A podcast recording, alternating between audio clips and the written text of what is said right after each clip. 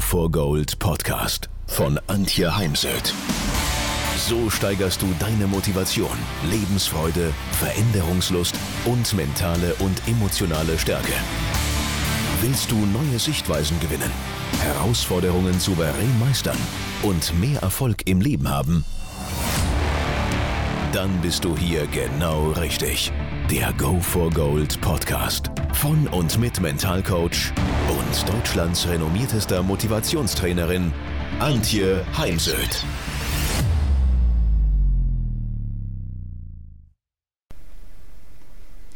Ein belastbares, motiviertes Team ist das Fundament jeder florierenden Organisation und daher stelle ich Ihnen heute ein paar Methoden bzw. Ansätze vor, wie Sie Ihr Team vor Burnout schützen können und auch die Mitarbeiterbindung steigern können. Denn ich helfe schon seit bald 20 Jahren Unternehmen dabei, ihre Top-Führungskräfte zu halten, indem ich mit diesen an deren Stressmanagement und Burnout-Prävention arbeite. Selbstwirksamkeit ist ein Schlüssel zum Schutz gegen Burnout.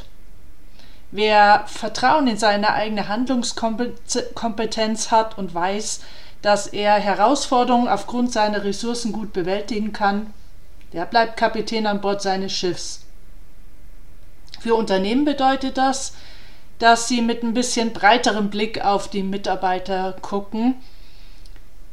Was ist bei einem erschöpften Mitarbeiter nicht mehr an Kompetenzen, Fähigkeiten und Stärken vorhanden? Wo herrscht konkreter Mangel? Was braucht es konkret zur Entlastung? Und um gar nicht erst in einen Mangelzustand zu geraten, hilft es, sich immer wieder die eigenen vorhandenen Stärken bewusst zu machen und diese wirklich gezielt zu nutzen. Denn es geht uns natürlich einfach besser, wenn wir das, was wir wirklich gut können, auch nutzen können. Zudem, wenn wir unsere Stärken entsprechend einsetzen in herausfordernden Situationen, dann erreichen wir auch unsere Ziele leichter. Und das wiederum stärkt unser Selbstwertgefühl, gibt uns Energie, schenkt uns Freude und Bestätigung. Und hier können eben auch Vorgesetzte zur Burnout-Prävention beitragen, angefangen bei der Stärkenorientierung, die sowohl die Aufgabenverteilung als auch die Feedback-Kultur bestimmen sollte, über den Zuspruch, der das Vertrauen von Mitarbeitern in die eigenen Fähigkeiten fördert, bis hin zum Vorleben. Je besser eine Führungskraft mit gutem Beispiel vorangeht im Umgang mit Herausforderungen, desto überzeugender vermittelt sie ihrem Team, dass diese das auch schaffen können. Was darüber hinaus ist das sogenannte Empowerment-Prinzip. Rüsten Sie Ihr Team mit Autonomie und Zielstrebigkeit aus. Schon Pep Guardiola, in meinen Augen einer der besten Vereinstrainer der Welt, hat gesagt, Menschen, Mitarbeiter wollen gesehen und wertgeschätzt äh, werden. Dann ist es nämlich wahrscheinlicher, dass diese mit Herausforderungen zurechtkommen und belastbar sind. Was bedeutet das? Wie, wie macht man das? Ist, indem sie Mitarbeiter Projekte eigenverantwortlich abwickeln lassen, je nachdem in welchem Rahmen. Der Rahmen ist ja immer entsprechend verhandelbar oder entsprechend abzuändern. Und seien Sie dann ein, ich, ich sage ja zu mir als Coach immer, ich bin ein Wegbegleiter. Seien Sie Wegbegleiter, Trainer, aber nicht der notorische Kritiker. Natürlich muss man mal Dinge ansprechen. Wir wissen nur auch aus der positiven Psychologie, auf eine negative Sache müssen wir mindestens drei positive bringen. Entscheidend ist natürlich auch die Haltung. Nur melden Sie sich beim Team nicht immer dann, wenn es was zu kritisieren gibt, sondern begleiten Sie es eben äh, kontinuierlich. Ein wichtiger Punkt ist für mich diese Pausen einhalten. Ich erlebe halt heute, dass viele Menschen mittags durcharbeiten, vor allem auch im Homeoffice. Ja, später kommen die Kinder, dann weiß man, man hat nicht mehr die Ruhe, also powert man durch. Und genau das ist es nicht. Wir brauchen alle anderthalb bis zwei Stunden, zwei bis fünf Minuten Pause. Diese zeichnet sich dadurch aus, dass wir an einen anderen Ort gehen. Also wenn wir bisher am Schreibtisch saßen, dann gehen wir zum Beispiel in die Kaffeeküche, äh, zu Hause auf die Terrasse, einmal äh, rund ums Haus oder auf den Balkon, holen uns auch ein frisches Glas Wasser. Andere Tätigkeit, wenn wir bisher E-Mails gemacht haben, dann bitte nicht auf private E-Mails wechseln. Und anderes Mindset, wenn Sie eben mit dem Kopf in der Arbeit waren, dann denken Sie doch für einen Moment an schöne Momente der letzten Zeit, im letzten Urlaub mit der Familie und Freunden. Denn wenn wir unsere Pausen machen, sind wir einfach konzentrierter, wir machen weniger Fehler, müssen dann nicht wieder Zeit investieren in die Fehlerbehebung und daher ermutigen Sie und machen, leben Sie es natürlich vor, dass die Pausen gemacht werden und ich als Chefin würde es eh verbieten, dass mittags durchgearbeitet wird. Also setzen Sie klare Grenzen und schaffen Sie einen Raum, in dem man sich ungestört freinehmen kann. Und natürlich sollen Mitarbeiter ihre Freizeit genießen können. Und das heißt auch, dass man während dem Urlaub nicht jemand darum bittet, auch mal einen kurzen Anruf entgegenzunehmen. Ich habe das letztens sehr diskutiert in einem Immobilienunternehmen, weil da ist es wohl so, dass schon auch Mitarbeiter im Urlaub einen Anruf entgegennehmen. Doch ist es was Negatives. Ich bin gerade in der Ferne. Ich kann eigentlich auch gerade gar nicht eingreifen oder habe gerade gar nicht den Überblick, weil ich ja gar nicht all meine Unterlagen vor mir habe. Dann nimmt man das nachher mit auf die Liege oder mit zu einem schönen Ausflug schaltet nicht richtig ab und äh, ja, bucht dann auch nicht, also bucht weiter vom Gesundheitskonto ab, statt auf das Gesundheitskonto einzuzahlen. Und daher finde ich, sollte man es an sich so regeln, dass im Urlaub niemand äh, ans Telefon gehen muss, also ans berufliche Telefon. Ja, statistisch gesehen sind Menschen, die körperlich arbeiten, weniger gefährdet, an einem Burnout zu erkranken, als Menschen, die überwiegend mit dem Kopf, mit dem Verstand arbeiten. Grund dafür ist der Energieabbau, der mit körperlichen Tätigkeiten einhergeht. Ich frage auch ganz gerne in den Vorträgen, würden, ich habe ein Medikament mitgebracht, das ganz viele Dinge sicherstellt, also Cholesterin senkt, Selbstwertgefühl steigert, Stress abbaut, würden Sie es nehmen? Das sind dann manche immer sehr zögerlich mit der Antwort. Denn es ist Bewegung. Bewegung hilft, Stresshormone abzubauen. Und nicht umsonst finanzieren heute Krankenkassen Nordic Walking Gruppen, weil sie wissen, dass es eben sehr effektiv ist gegen Stress, aber auch gegen Depressionen. Sport und Bewegung wirken sich positiv auf unser Wohlbefinden aus. Und natürlich auch Ausdauersportarten wie Radfahren, Joggen, Schwimmen, lange Spaziergänge in der Natur, aber auch Yoga oder Entspannungstechniken. Davon gibt es jede Menge.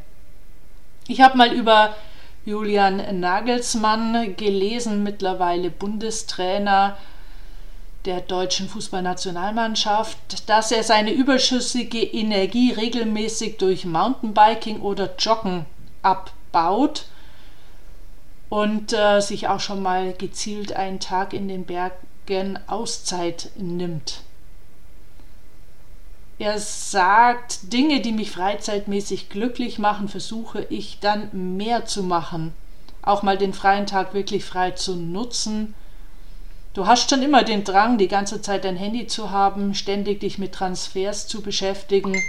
Dann auch bewusst dem Brat sozusagen, du bist einen Tag raus und was ihm ebenfalls hilft, er definiert sich nicht nur über den Beruf. Er sagt, wenn ich fünf Stunden Mountainbike in den Bergen fahre, bin ich ein glücklicher Mensch. Und nicht nur, wenn wir am Wochenende ein super Spiel machen. Unternehmen können die Burnout-Prävention ihrer Mitarbeiter durch entsprechende Bewegungsangebote unterstützen. Ich weiß, alles äh, schwieriger, als es jetzt äh, klingt, weil viele einfach nicht äh, zu bewegen sind. Und doch mache ich immer wieder die Erfahrung, dass zum Beispiel Laufwettbewerbe oder hier in Rosenheim gibt es das sogenannte Drachenboote-Rennen im September, wo man dann äh, im Frühjahr und Sommer auf dem Simsee entsprechend sich vorbereitet. Ich glaube, die üben sogar zweimal die Woche und äh, man trifft sich und hat natürlich neben der Bewegung auch viel Spaß miteinander.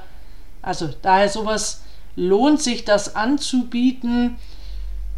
Man kann natürlich auch ähm, das Beantworten von E-Mails nach Feierabend und an freien Tagen unterbinden. Ich weiß, dass es heute Unternehmen gibt, die das wirklich verbieten. Man sieht es ja nachher auf dem Surfer, ob da jemand seine E-Mails abgerufen hat oder es eben gelassen hat. Denn ich finde es wichtig, dass man dann als Arbeitgeber schon das Signal sendet, es ist okay, wenn du raus bist, wir respektieren deine Freizeit. Und umso leichter fällt es dann Mitarbeitern, besser auf sich acht zu geben. Bieten Sie Mitarbeitern die Möglichkeit zum Kompetenzaufbau und zur persönlichen Entwicklung, denn solche Mitarbeiter sind dann einfach auch engagierter und motivierter aber ich habe im Moment eh die Idee, dass das zunimmt. Ich merke das, weil immer mehr Mitarbeiter auch zu mir an die Akademie finden, vor allem in die Coaching- und Mental Coach-Ausbildungen.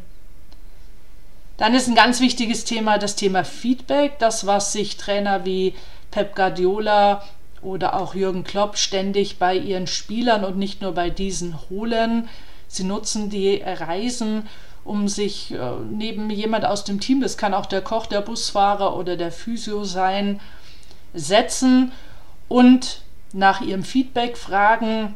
Und äh, Pep Guardiola sagt so schön, dabei bitte Mund zu und dann eben hinhören, sich nicht rechtfertigen, weil wenn man dann reingrätscht mit aber oder das habe ich gemacht, weil, dann äh, kann es äh, gut passieren, dass der Mitarbeiter zukünftig nicht mehr offen kommunizieren wird.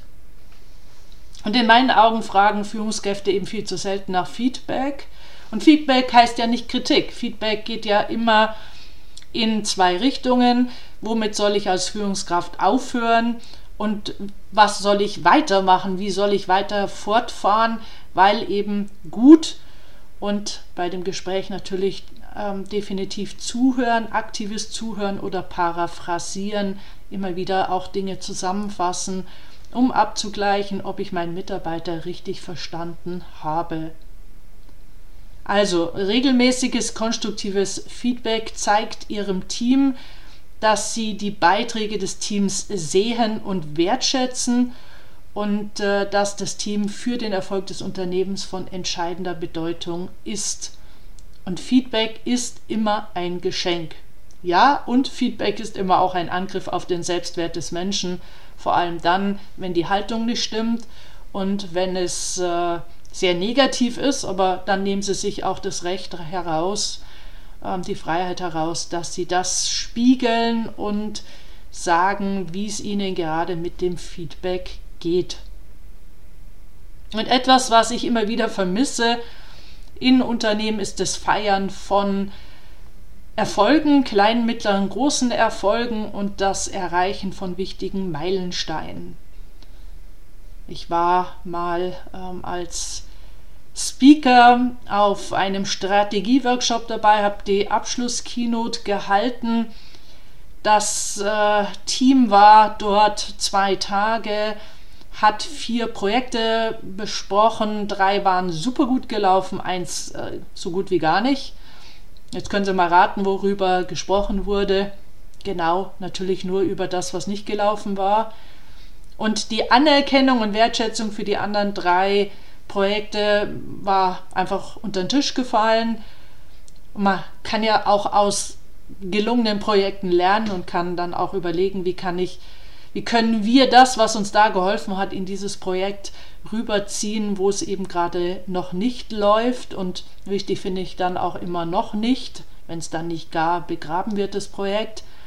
Aber es ist eben so wichtig, ähm, und wir sind nach wie vor eine sehr defizitäre Gesellschaft, schauen sehr viel auf Pleiten, Pannen, Scheitern, Fehler, ja, nicht vorwärts kommen in Projekten, statt eben auch die Leistung von Teams und Einzelpersonen zu feiern. Das heißt, man kann sich zum Beispiel auch ein Bild raussuchen ähm, von einem Projekt, was man als Team gemeinsam erfolgreich gestemmt hat, oder es wird das Bild einer Einzelperson herausgesucht plus dem Projekt, für das hier geehrt wird oder das hier gefeiert werden soll. Und dann trägt man dieses Bild an die Wall of Success und das Team trinkt dabei Glas Sekt oder auch was anderes. Aber wie gesagt, man nimmt sich bewusst Zeit und feiert miteinander. Für mich ist das etwas, was sehr wichtig ist. Menschen brauchen Komplimente, Anerkennung und Wertschätzung. Und da noch ein kleiner Hinweis, vermeiden Sie Lob. Lob heißt, hast gut gemacht oder war eine großartige Arbeit, denn das hilft nichts. Da können wir nichts von lernen. Wir wissen dann nicht, was genau fand jetzt der Chef großartig. Daher seien Sie bitte beim Feiern, bei der Rückmeldung immer sehr genau. Ja, das sind so ein paar Ansätze, die Ihr Team vor Burnout schützen kann und auch das Engagement für den Erfolg des Unternehmens festigt. So, jetzt wünsche ich Ihnen immer das Beste, vor allem gesundheitlich, denn ohne Gesundheit ist alles nichts wert. Wenn ihr mehr wissen wollt, dann geht auf www.heimsöd-academy.com bzw. www.antje-heimsöd.com. Dort findet ihr auf den Blogs viele spannende Artikel zu den Themen Motivation, Erfolg, mentale Stärke und Frauenpower. Und viele weitere Unternehmertipps. Denkt immer daran, wer will, findet Wege. Wer nicht will, findet Gründe. Ciao und bis bald, eure Antje Heimsöd.